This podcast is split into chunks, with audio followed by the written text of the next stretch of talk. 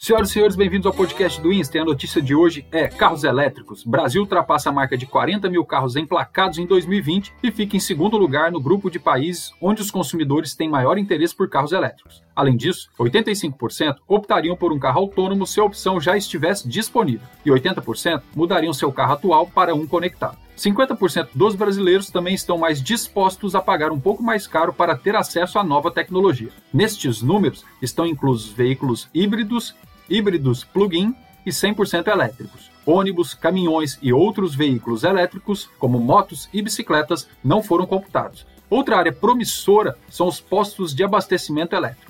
O Brasil possui algo em torno de 500 pontos para carregamento em rodovias e locais públicos, como shoppings e postos de combustível, o que é muito pouco, analisando o potencial de crescimento desse mercado nos próximos anos. Um grande abraço e até a próxima.